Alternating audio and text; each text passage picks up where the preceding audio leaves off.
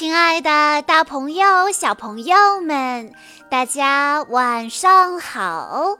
欢迎收听今天的晚安故事盒子，我是你们的好朋友小鹿姐姐。今天我要给大家讲的故事，要送给来自山东省青岛市的宗芷轩小朋友。这个故事是关于。白雪公主的故事，故事的名字叫做《风中历险记》。有一天，白雪公主去看小矮人们，但他们去矿井工作了。白雪公主准备为他们做些好吃的，可是橱柜里全是土豆。他想去摘一些树莓和坚果来做美味的派。小鹰、小河狸和小乌龟都连连点头，大家高兴地出发了。白雪公主一边和好朋友们聊天，一边捡树莓和坚果。不久，他们走到了一个岔路口。白雪公主说：“哎。”我觉得这条路上肯定有很多树莓和坚果。他说着，指了指又长又阴凉的小路。在小路不远的地方，有一架木桥在河上摇晃着。他们摇摇晃晃地走过了木桥。桥这边有栗子树，有杏仁树，有胡桃树，还有成簇的树莓。白雪公主高兴极了，赶紧分派任务：小鹰去摘树上的坚果，小河狸捡地上的坚果，它呢来捡梅子。小乌龟走得慢，掉队了。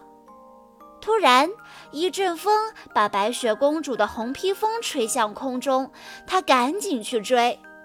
最后，披风挂在一根树枝上，白雪公主踮起脚尖，好不容易把披风够了下来。可是她发现迷路了。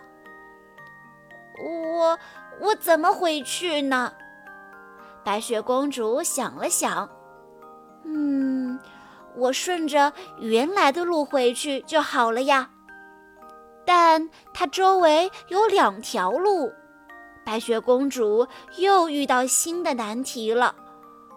我是从左边过来的，还是从右边过来的呢？这时，她发现鞋子上沾满了泥。白雪公主说：“嗯。”我来的路上一定有我的脚印，顺着脚印走回去应该错不了。白雪公主想着，仔细地沿着鞋印往前走。果然，白雪公主走回了森林。见到朋友们，白雪公主舒了一口气：“我刚才经历了一场冒险呢。”哎，小乌龟呢？万一小乌龟也迷路了，那可怎么办？我们快去找它吧！”白雪公主焦急地说道。当他们到达河边时，他们惊讶地发现木桥断了，小乌龟被困在河中心的一块石头上。通过观察，白雪公主发现桥一端的木桩被吹到了河里。而另一端的木桩连着断了的桥，在风中摇晃呢。白雪公主用树枝在地上画出断桥，说：“小鹰，你飞到河中衔起断桥的一端；小河狸，你把树枝咬得尖一点儿，我把它钉到土里，我们一起重建这座桥。”大家分工合作。很快，咬尖后的树枝被白雪公主用石头牢牢地固定在地上。小鹰邀请几个好朋友一起捡起桥的一端，递向白雪公主。白雪公主拉起桥，把它拴在了木桩上。太棒了！木桥完好如初，白雪公主趴在桥上，用力地向下够。经过努力，小乌龟被白雪公主抱了上来。面对小乌龟的感谢，白雪公主笑着说：“不客气，朋友就要在关键时刻挺身而出。”他们一起回到了森林小屋。白雪公主做了各种美味的派，七个小矮人也都回来了。万事通结巴地问：“今天路上一切顺利吗？”白雪公主微笑着说：“我经历了一些惊险又有趣的事。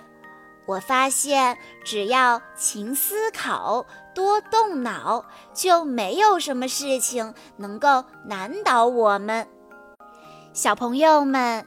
在今天的故事中，白雪公主和小乌龟都迷路了。可是白雪公主没有惊慌失措，而是冷静下来想办法。她通过观察找到了解决问题的办法。